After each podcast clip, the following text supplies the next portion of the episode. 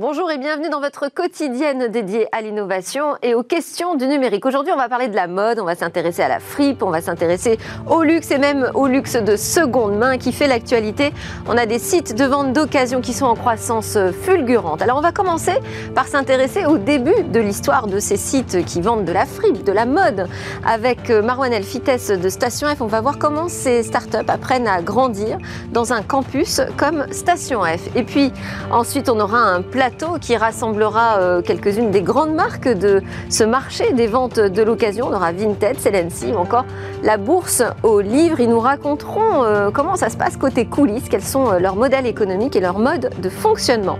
Et puis ce sera l'heure de notre rendez-vous Game Business. Là, on va s'intéresser à la publicité et à son acceptabilité auprès des gamers. On conclura par une innovation. Il s'agira d'une prothèse bionique dotée d'une intelligence artificielle très prometteuse. Mais tout de suite, place à la séquence Launchpad.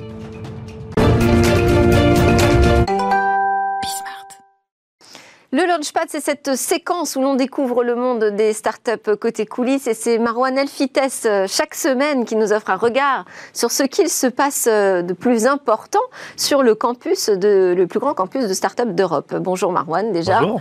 Alors aujourd'hui, vous allez nous faire découvrir un des programmes startup euh, de Station F qui est dédié à l'univers du luxe. Dans cet univers, on trouve plusieurs secteurs, celui des vins et spiritueux, on trouve les parfums, les cosmétiques, les montres, la joaillerie ou encore la mode et même le luxe de seconde main. Oui, en effet, oui.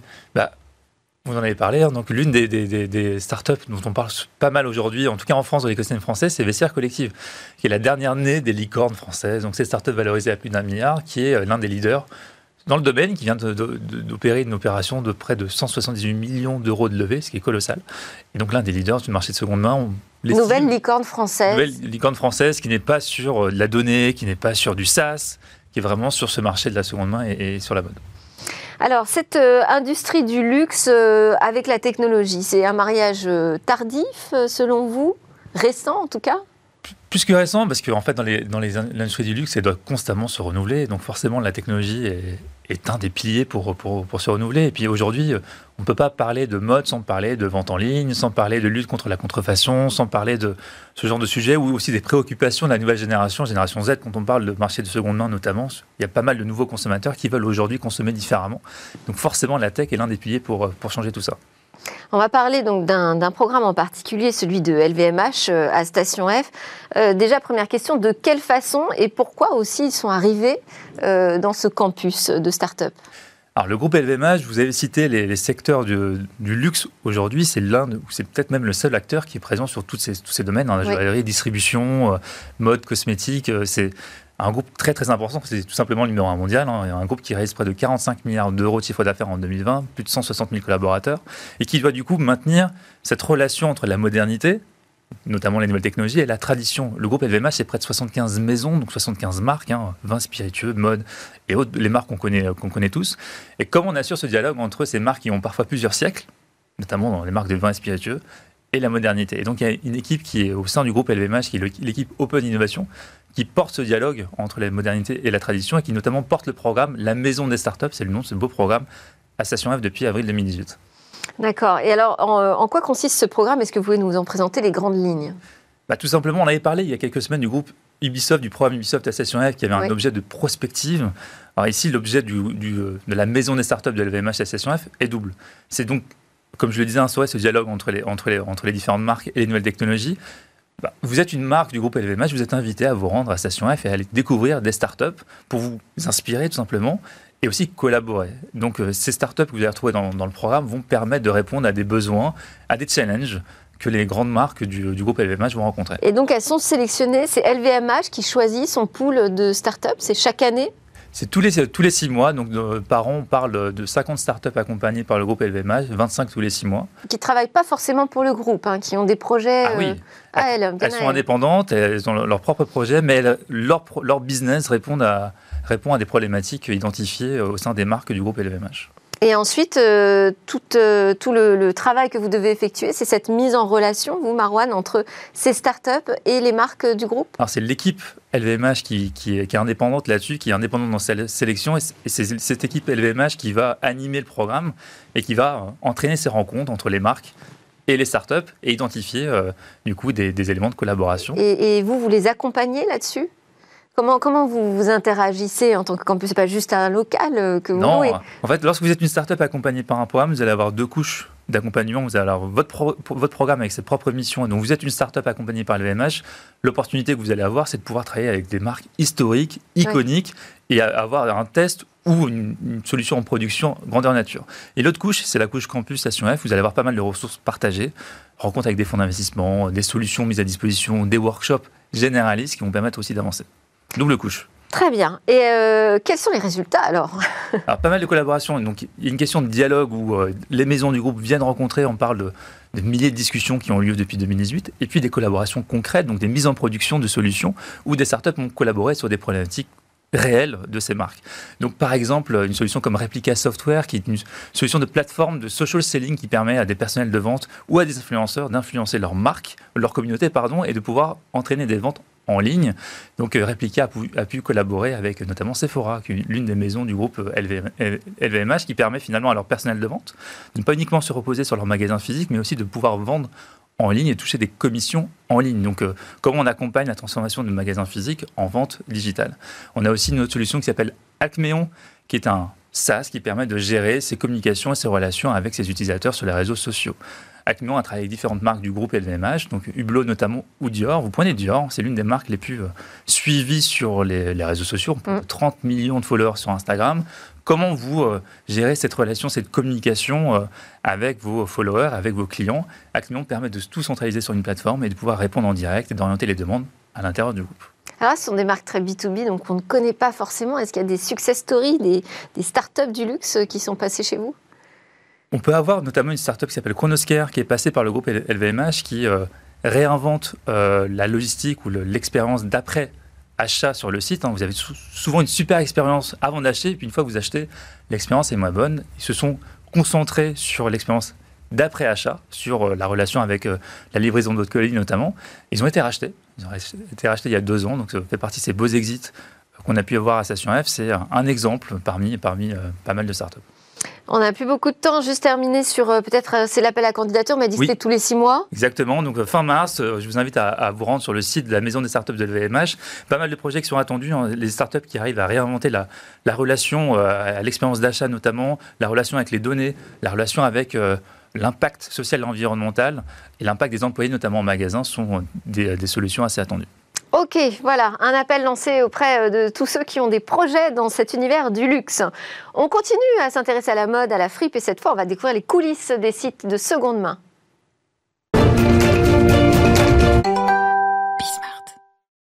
Sur ce marché euh, de seconde main, nous avons désormais une nouvelle licorne française. On en parlait à l'instant. Hein. C'est le pionnier de la vente en ligne de seconde main Vestiaire Collective qui est devenu euh, cette licorne à l'occasion d'une levée de fonds de 178 millions d'euros à laquelle ont participé euh, des groupes comme Kering ou encore Tiger Global Management et les actionnaires historiques. Alors, ce qui m'intéressait euh, euh, de, mettre en introduction de ce talk, c'est euh, cette phrase de Vestiaire Collectif qui dit que la part des pièces de seconde main dans la garde-robe des particuliers serait de 21% en 2021, avec une croissance promise encore exceptionnelle pour les, années à venir.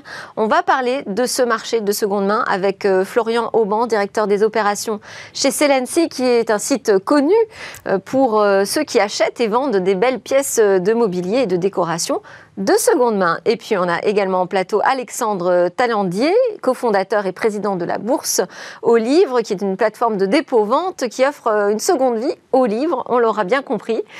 Et puis en, visio, avec nous, nous avons euh, Natacha Blanchard, qui est directrice euh, de la communication chez Vinted. Alors Vinted, la célèbre place de marché où se revendent des articles et accessoires de mode d'occasion.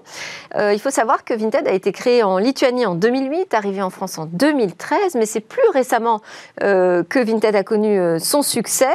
Euh, et en 2019, elle est devenue, elle, la première licorne de Lituanie.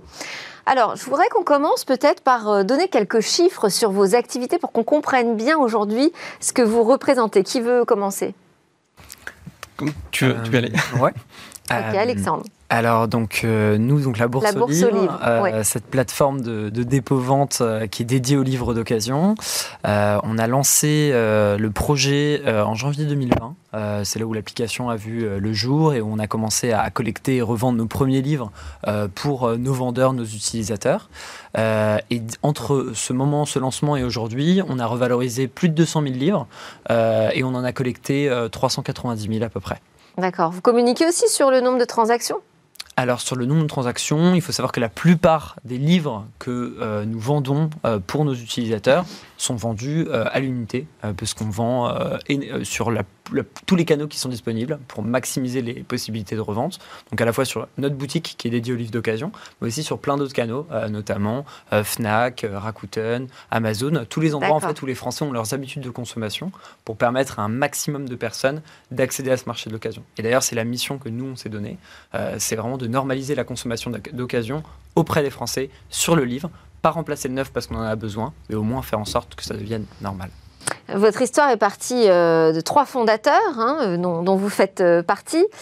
Aujourd'hui, on, on trouve combien de personnes dans l'arrière-boutique alors aujourd'hui dans l'arrière-boutique, euh, nous sommes neuf personnes euh, avec euh, lesquelles on arrive à réceptionner et mettre en vente plusieurs milliers de livres chaque jour.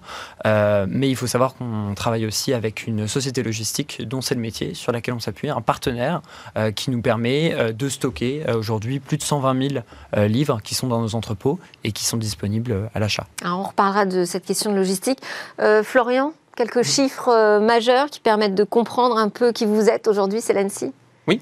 Alors nous, donc on a été lancé il y a six ans euh, aujourd'hui, et là les derniers chiffres, donc on multiplie par deux tous nos indicateurs sur les dernières années. Ça peut être euh, de notre sourcing, donc la supply, donc tous les produits qui arrivent sur le site. Aujourd'hui, on a un catalogue d'à peu près 230 000 produits. Euh, donc on a des dizaines de milliers de, de, sourceurs, de listeurs, donc des vendeurs professionnels et particuliers.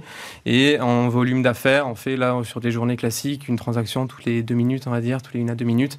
C'est l'ANSI, c'est français c'est français, ouais, 100% français. Mais vous avez euh, une activité européenne Exactement. Donc ça reste majoritairement en France aujourd'hui, nos transactions, 80-90% en France, mais on a déjà un développement sur le Benelux, un petit peu en Allemagne, au UK, et notamment côté supply aussi, on a de plus en plus de vendeurs euh, dans euh, donc Pays-Bas, Belgique et Allemagne aussi. Et donc même question, les équipes, quel est l'effectif derrière Celency une cinquantaine de personnes aujourd'hui. Donc ça reste aussi encore à taille humaine par rapport au volume qu'on fait et ça, on en est très content. Euh, on est basé dans le 9e arrondissement à Paris. Donc des équipes à la fois techniques, opérations. Il y a un gros pôle opération pour, euh, pour gérer le service client et une partie de nos livraisons. Équipe commerciale, équipe euh, communication et une équipe plus finance et une équipe aussi retail maintenant où on a des corners, que ce soit au BHV dans le Marais, au Monoprix à Montparnasse et dans un mois aux Galeries Lafayette aussi. Donc là aussi une petite équipe qui gère ça. Donc on passe de 9 à une cinquantaine de personnes. On va voir avec Natacha euh, Blanchard euh, ce qu'il en est pour euh, Vinted. Parlez-nous un peu de la dimension, de la taille qu'a pris Vinted. Oui, alors comme vous l'avez mentionné, Vinted, a été créé en Lituanie il y a à peu près une douzaine d'années maintenant. actuellement, on est présent sur 13 marchés, dont 12 en Europe. et voilà, sur l'ensemble des marchés européens, on compte un total actuellement de peu plus de 37 millions d'utilisateurs. Il faut savoir que sur ces 37 millions, il y en a un peu plus de 16 millions qui euh, qui sont français, qui viennent de France. Donc c'est euh, vraiment un marché important. C'est euh, c'est même le premier marché actuellement. on estime aussi, par exemple, sur la plateforme française que les gens vont à peu près acheter en moyenne, on va dire 17, 17 articles de seconde main sur Vinted par an.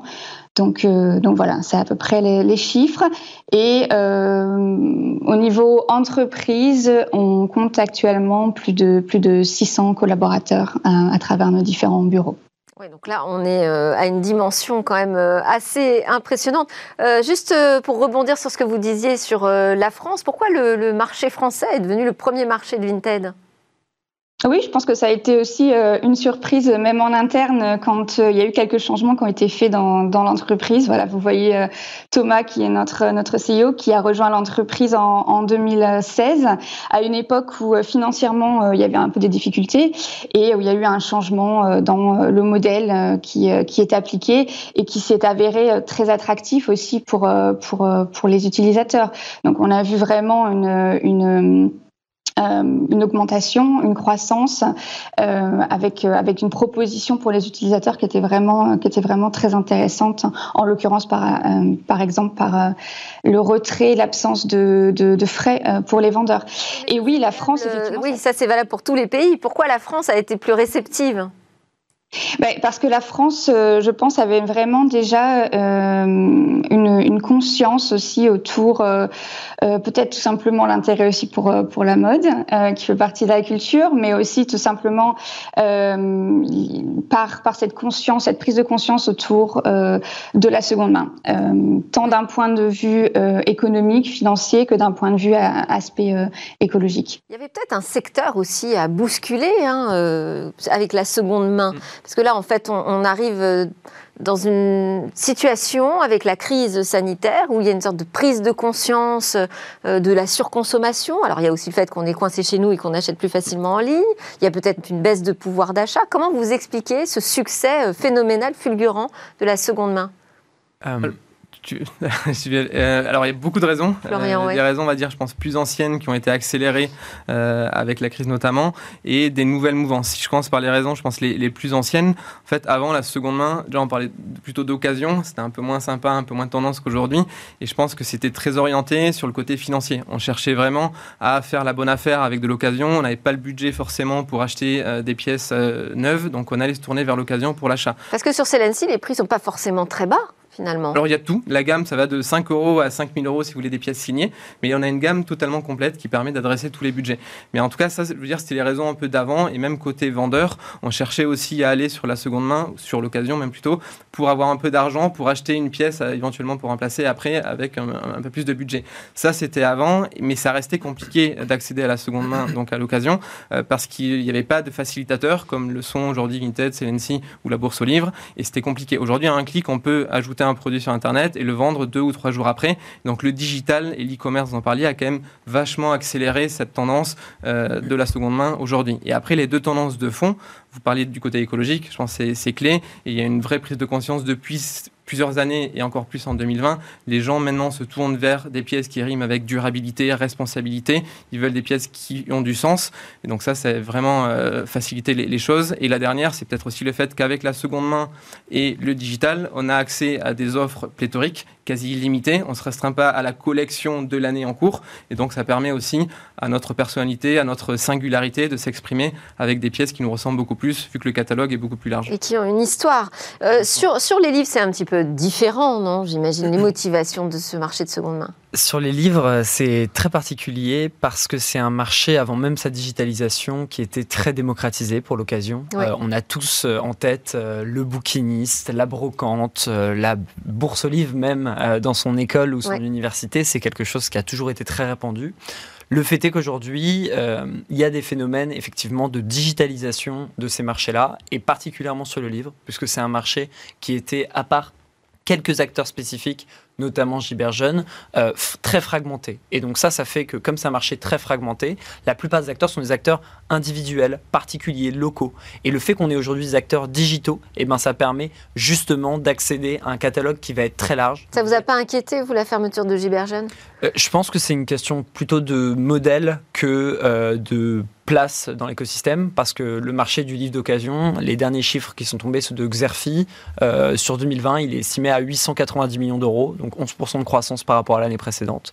Euh, donc c'est un marché qui est juste gigantesque et dans lequel le plus grand acteur français fait moins de 10 millions d'euros de chiffre d'affaires. Donc on est vraiment dans un marché qui est très très très profond, sur lequel il y a énormément de place et où là maintenant l'intérêt, c'est d'apporter des, références, une structure pour permettre à tous les acteurs qui souhaitent y accéder de le faire, que ce soit des particuliers, mais même nous de notre côté, on travaille de plus en plus avec des professionnels, que ce soit des associations, que ce soit des bibliothèques d'entreprise, que ce soit des collectivités, pour leur permettre justement d'avoir une gestion plus responsable de leur bibliothèque, de leurs livres, que ce soit à la vente ou même à l'achat. Les éditeurs aussi travaillent avec vous? Alors, on ne travaille pas encore avec des éditeurs. Euh, je pense qu'il y a vraiment une recherche de modèles euh, sur ce qui est possible de faire avec des éditeurs, euh, parce que évidemment, comme j'ai dit tout à l'heure, il y a besoin du neuf euh, pour faire de l'occasion, et ça c'est dans toutes les verticales produits. Et euh, c'est évident que sur le livre, euh, les créateurs sont pour beaucoup des créateurs qui n'ont pas forcément beaucoup de moyens, qui ont parfois du mal à, vivre de leur création, et donc de voir un marché de l'occasion florissant, et eh ben pour eux, c'est vrai qu'ils ont, ils passent à côté d'un petit peu de valeur, mais c'est comme ça dans tous les marchés. Donc là, l'intérêt c'est d'essayer de trouver un modèle. Ça c'est important, oui. L'occasion ne se substitue pas au neuf. Hein. Natacha Blanchard euh, j'aimerais bien qu'on avance un petit peu plus dans les coulisses de Vinted, comprendre votre modèle économique. Oui, sans problème. Euh, donc comme je voulais, comme je voulais expliquer, euh, on, est une plateforme en fait de particulier à particulier. Donc nous, on est vraiment là pour euh, pour mettre en relation des gens, tout simplement, qui souvent sur la plateforme sont à la fois acheteurs et vendeurs, donc ils maintiennent vraiment la circularité aussi que, l'on souhaite avoir au sein de la plateforme. ce qu'on on, propose de toutefois des, services vraiment supplémentaires pour faciliter ces échanges et faciliter ces transactions, ce qui fait que sur la plateforme, par exemple, on a implémenté euh, un système de, paiement intégré et sécurisé euh, qui fait vraiment en sorte qu'on n'ait pas à échanger des données personnelles entre, utilisateurs. Il y a aussi un système de, de proposition d'envoi. On travaille avec plusieurs partenaires euh, de transport pour pouvoir offrir différentes options. Et pour tous ces services, euh, il y a du coup des frais euh, qui sont euh, qui sont appliqués à l'acheteur et pas au vendeur. donc ça, c'est une partie aussi de notre modèle économique. à côté de ça, on a aussi des des options qui sont qui sont payantes. Par exemple, si un utilisateur souhaite apporter plus de visibilité aussi à ses à ses produits, donc c'est aussi une partie du modèle économique. Et puis à côté de ça, on travaille aussi un peu avec des des publicités qui sont intégrées sur, euh, sur l'application. Donc tout ça forme, forme actuellement le modèle économique euh, de Vinted, avec bien sûr euh, des gros investisseurs derrière qui nous soutiennent, qui croient vraiment aussi au projet, à la mission que s'est donné Vinted de vraiment démocratiser cet accès à la seconde main, cet accès à l'économie circulaire dans le secteur de la mode. Pour l'instant, on n'a pas de, de, GAFA, on n'a pas de géants qui viennent sur ce marché en France. Est-ce que vous êtes inquiet de l'intérêt que ça peut susciter? Chez par exemple. Euh, non, pas, pas spécialement. C'est vraiment très local, il faut avoir une spécificité locale sur ces marchés euh, je, je, pense que l'occasion. Sur le livre, on pense à Amazon hein, tout de suite. Mais... Alors, sur, tous les produits Amazon, hein, euh, mais je pense qu'il y, a une, il y a une spécificité dans l'occasion qui demande quand même une certaine expertise. Euh, il y a un très très gros point aujourd'hui qui fait que l'occasion est aussi accessible c'est qu'il y a des tiers de confiance qui sont capables, bah, comme Celency le fait ou la Bourse au Livre, d'expertiser justement le produit et de garantir à l'acheteur la qualité de ce qu'il va acheter. Et ça d'ailleurs, ça, ça conforte le fait que que les gens peuvent acheter en toute sérénité au jour de l'occasion parce qu'ils savent à quelle qualité s'attendre. Et ben, Back Market fait la même chose, plein d'autres acteurs font la même chose. On peut vous trouver d'ailleurs sur Amazon Bien sûr, nous on est partout là où les gens veulent acheter de l'occasion.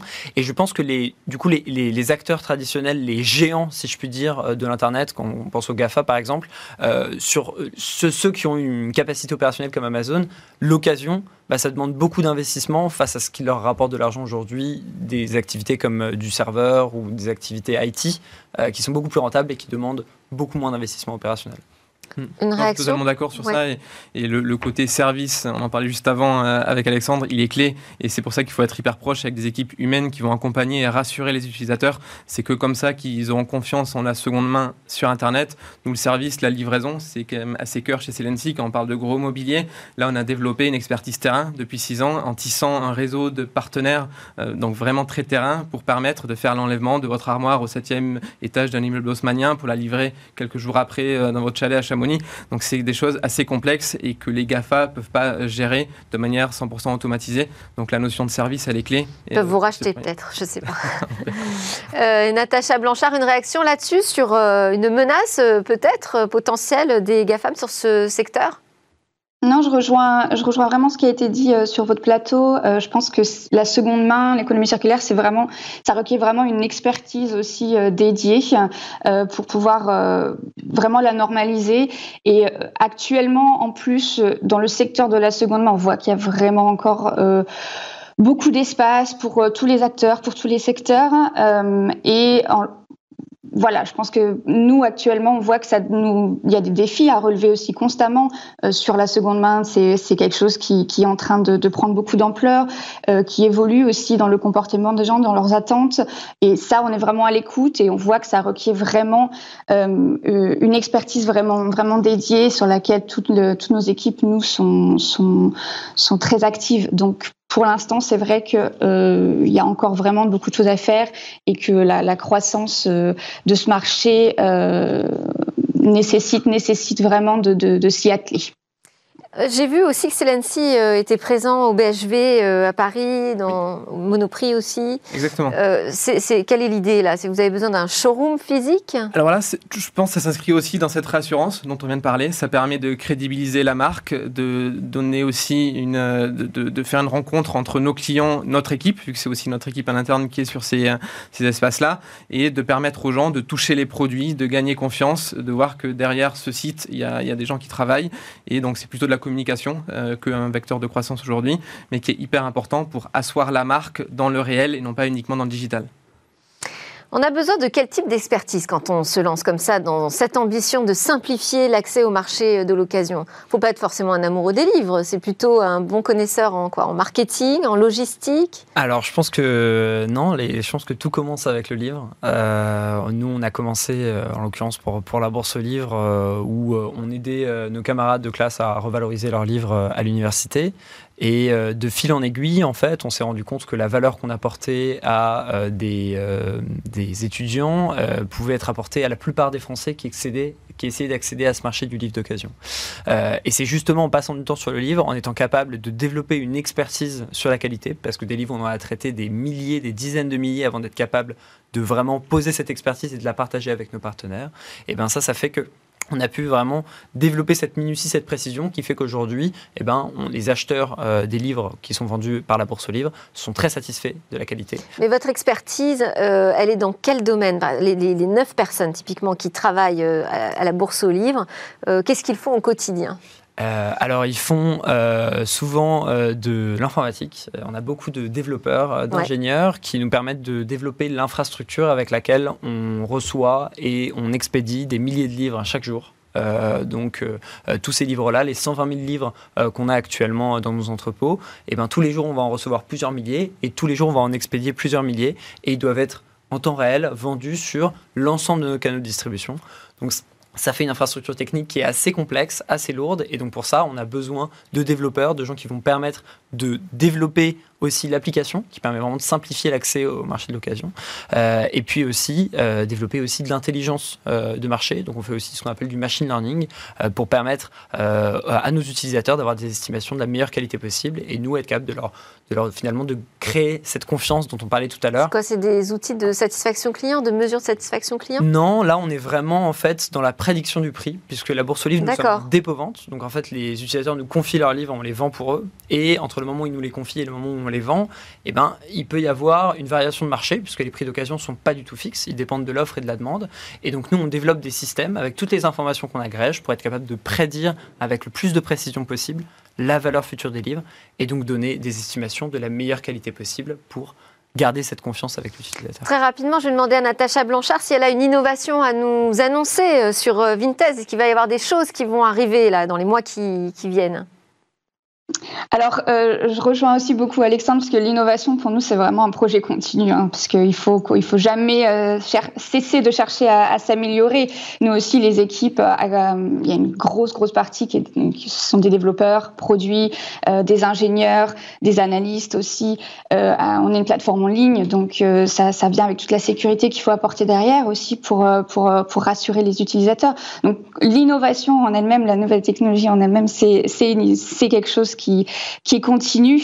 Euh, après, je pense que si on revient vraiment à la, à la, mission de Vinted, qui est de, de faire de cette seconde main euh, dans le secteur de la mode une, euh, un, réflexe et aussi quelque chose qui est accessible partout. par tout le monde. Il y a une, une, volonté, une ambition aussi de continuer à s'étendre sur de nouveaux marchés. Donc, je pense que ça, c'est quelque chose qui, qui devra arriver. Au-delà? Euh, pour l'instant, le focus est vraiment en Europe. Euh, on est présent sur 12 marchés. Je pense qu'il y a encore beaucoup de, beaucoup de choses à faire. Euh, et bien sûr, ça vient avec beaucoup de recrutement sur tous ces métiers qu'on a, qu'on a, qu'on a évoqués à l'instant. Chez Celency, Innovation, je sais qu'il y a un podcast qui est lancé. qui vient de sortir là, en début d'année. Donc vous travaillez sur les contenus là Totalement. De toute façon, depuis le début, euh, nous, l'idée, ça a été vraiment de valoriser cette seconde main avec un édito un peu frais, un peu décomplexé, avec énormément d'inspiration. Quand vous voyez votre table de ferme euh, sur une brocante, peut-être elle vous inspirera pas tant que ça. Si nous, on vous la met dans un univers qui représente un petit peu votre intérieur, plus moderne euh, et qui vous ressemble, alors là, vous allez passer à l'achat. Donc nous, le côté inspiration, mise, mise en valeur est hyper important. Et du coup, le podcast, ça permet aussi de tester un nouveau vecteur qui est totalement aussi dans l'air du temps. Donc là, l'idée, c'est Charlotte qui, sur des créneaux de 45 minutes, une heure, va euh, discuter au sujet du beau et de l'esthétique et de, et de l'éthique, donc l'éthique et l'esthétique, comme on, dit chez Celency, donc vraiment le beau et le durable. Et l'idée, c'est de faire intervenir des acteurs, des, des, philosophes, des entrepreneurs qui arrivent à concilier ces deux valeurs dans leur parcours professionnel ou personnel. Merci beaucoup. Merci à Natacha Blanchard, directrice communication chez Vinted, à Florian Auban, directeur des opérations chez Celency, et Alexandre Taillandier, cofondateur et président de la bourse Olive, pour vos témoignages. Vous êtes peut-être les futurs grands champions européens. Euh, juste après, on retrouve notre rendez-vous du mercredi, c'est le rendez-vous Game Business.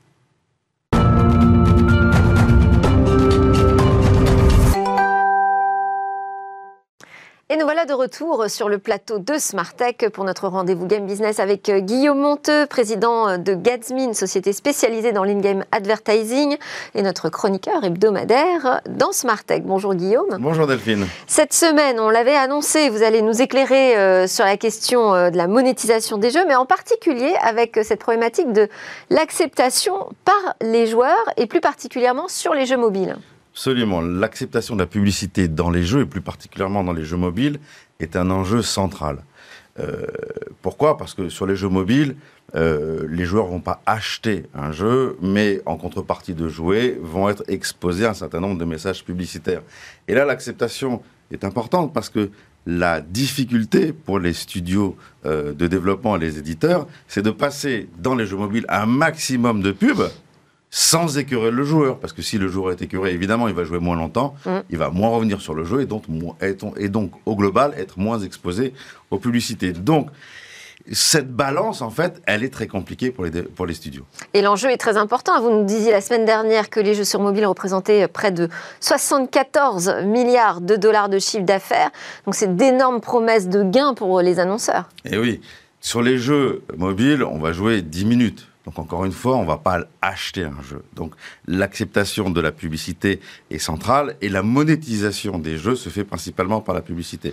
Dans les jeux mobiles, l'audience, elle est là. On l'a déjà dit, la moyenne d'âge des joueurs, c'est environ 35 ans, et c'est des gens qui sont relativement compliqués à atteindre, parce qu'ils lisent de moins en moins la presse, malheureusement, ils regardent de moins en moins la télévision, euh, sur, le, sur le web, ils ils se protègent et ils passent leur temps sur leur mobile, soit sur les réseaux sociaux, soit jouer. Donc cette audience qui est là intéresse énormément les marques.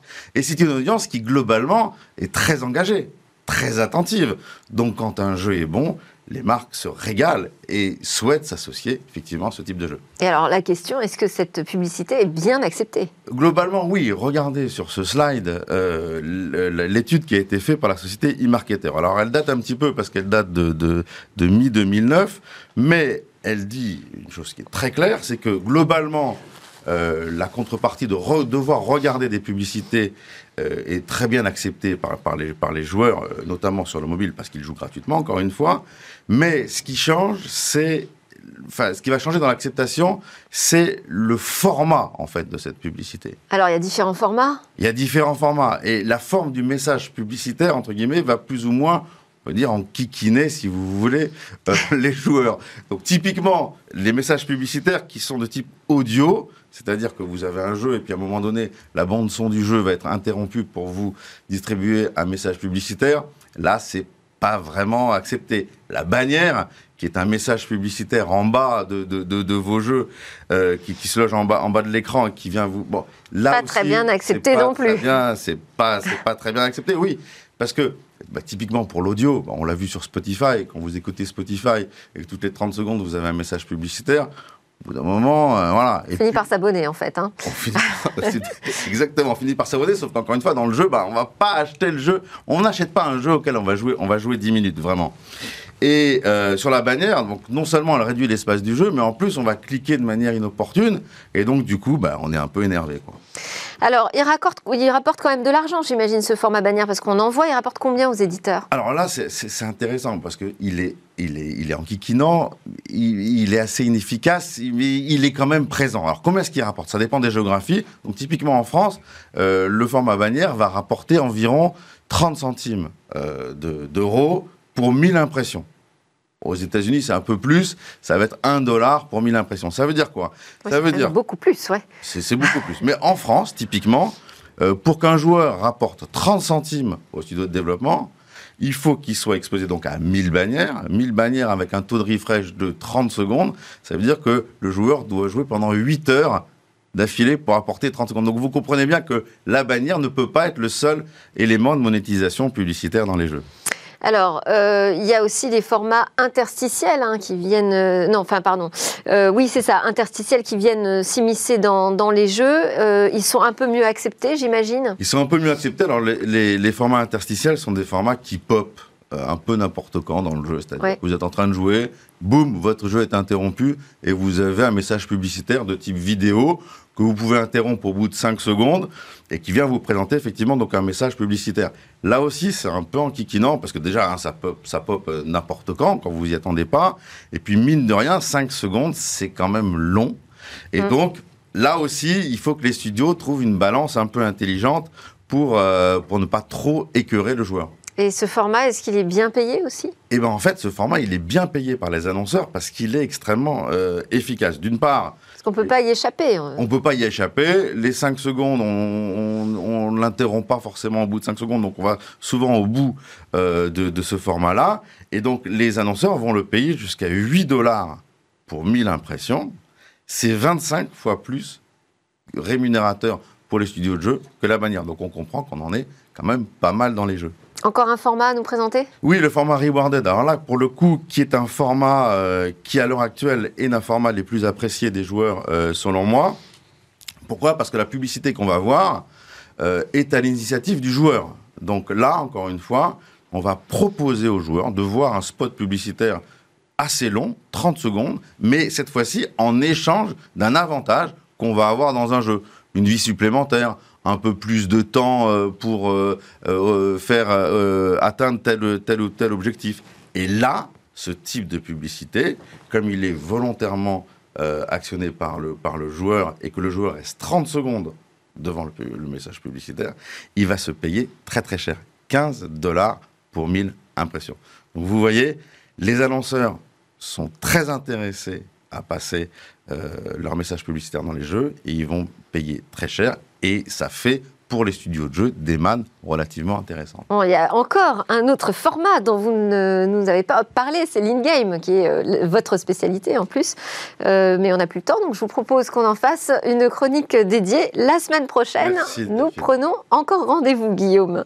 Merci beaucoup, Guillaume Monteux, président de Gatsby. Alors, on termine cette émission avec euh, une découverte, c'est une innovation avec une prothèse d'un nouveau type, une prothèse intelligente.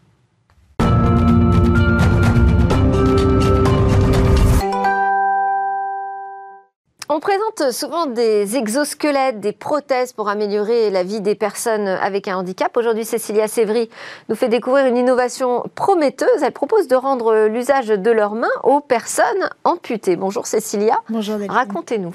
Alors vous le savez, aujourd'hui, les personnes amputées ont quand même assez peu de solutions. En fait, il y a un gap entre la prothèse classique, assez peu mobile, voire pas mobile du tout, et puis la prothèse robotique, vous l'avez dit, l'exosquelette, qui là va être beaucoup plus rare déjà à trouver, plus cher, plus lourde, bref, euh, il manque vraiment de solutions. Donc, ça fait l'objet de beaucoup de recherches aujourd'hui pour trouver une prothèse accessible et technologique. Euh, celle que je vous présente aujourd'hui, c'est une innovation assez prometteuse. La start-up américaine Brainco a mis au point en fait une nouvelle façon de comprendre les signaux électriques qui proviennent du cerveau pour détecter l'intention de l'utilisateur pour créer un mouvement naturel. Et pour cette innovation, d'ailleurs, elle a remporté cette société en 2020 le Top Tech Award au CES. Et qu'est-ce qu'elle change, cette technologie, pour son utilisateur? Alors en fait, elle va permettre des gestes beaucoup plus complexes, comme par exemple jouer du piano ou même euh, écrire en calligraphie. Euh, des applications qui ne permettent pas évidemment les prothèses classiques. Alors en plus de ça, bien sûr, euh, dans l'appareil, 24 mouvements de base sont déjà enregistrés, comme serrer la main ou alors attraper un verre d'eau. en fait, chaque signal enregistré va être transformé en mouvement grâce aux doigts Vous les voyez sur l'image. Le poignet peut même bouger à 180 degrés. La base du pouce, on l'a vu, on l'a vu peut bouger euh, et même pivoter pour permettre en fait un mouvement véritablement fidèle à celui de la main humaine. Résultat, faire six gestes ne prend qu'entre 5 et 10 minutes et plus vous utilisez la prothèse, et eh bien plus elle va euh, devenir vivante, si j'ose dire. On a vu euh, à l'image la précision. Hein. comment, comment ça fonctionne? Alors, vous, vous le savez, le cerveau envoie des ondes cérébrales euh, pour commander un mouvement qui vont ensuite se transformer en signaux musculaires dans les nerfs pour orchestrer ce, mouvement. Eh bien, ce contrôle par la pensée qui se passe dans notre corps, hein, il va être traduit par la prothèse grâce à des capteurs EMG. Ce sont des capteurs électromyogrammes ils vont capter le signal électrique dans le nerf. Pour ça, euh, pour que ça fonctionne, l'utilisateur doit former sa prothèse, l'entraîner à reconnaître des gestes complexes, plutôt euh, des suites de signaux complexes pour que euh, l'appareil reconnaisse tout de suite quelle va être la commande envoyée par le cerveau. Donc BrainCo, pour ça, utilise une plateforme logicielle dotée d'intelligence artificielle. L'utilisateur va répéter sa série de mouvements et l'IA va apprendre à la reconnaître le plus rapidement possible. L'idée, c'est que euh, chaque série de mouvements en fonction de tel ou tel ordre donné soit reconnue dès les premiers signaux, parce que des fois, on utilise plusieurs muscles, hein, et donc que cet enchaînement, cette partition de signaux électriques soit reconnu le plus vite possible pour créer un mouvement fluide et surtout naturel. Ça fonctionne uniquement euh, pour les amputations de la main? Oui, alors jusqu'au coude, soit on peut mettre que la main, soit on peut aller jusqu'au coude. Euh, surtout, cette technologie, elle capte les signaux électriques des muscles résiduels, mais pas seulement, euh, des autres muscles aussi, parce qu'il arrive que les personnes amputées n'aient plus de muscles résiduels. Donc là, ils apprennent à utiliser d'autres muscles dans leurs bras euh, pour actionner un mouvement. Et donc, la, cette technologie, et c'est ça qui est, qui est beau aussi là-dedans, est capable d'aller jusqu'à capter ces, ces mouvements-là. Merci beaucoup, Cécilia Sévry. Merci à tous de nous avoir suivis. C'est l'heure du lab, le où les entreprises du numérique vont faire leur pitch. Euh, j'espère que vous aurez apprécié comme moi toutes ces informations autour de la mode euh, et de ces fripes et de ce marché de seconde main qui est en pleine explosion. Je vous retrouve demain pour de nouvelles discussions autour de l'innovation.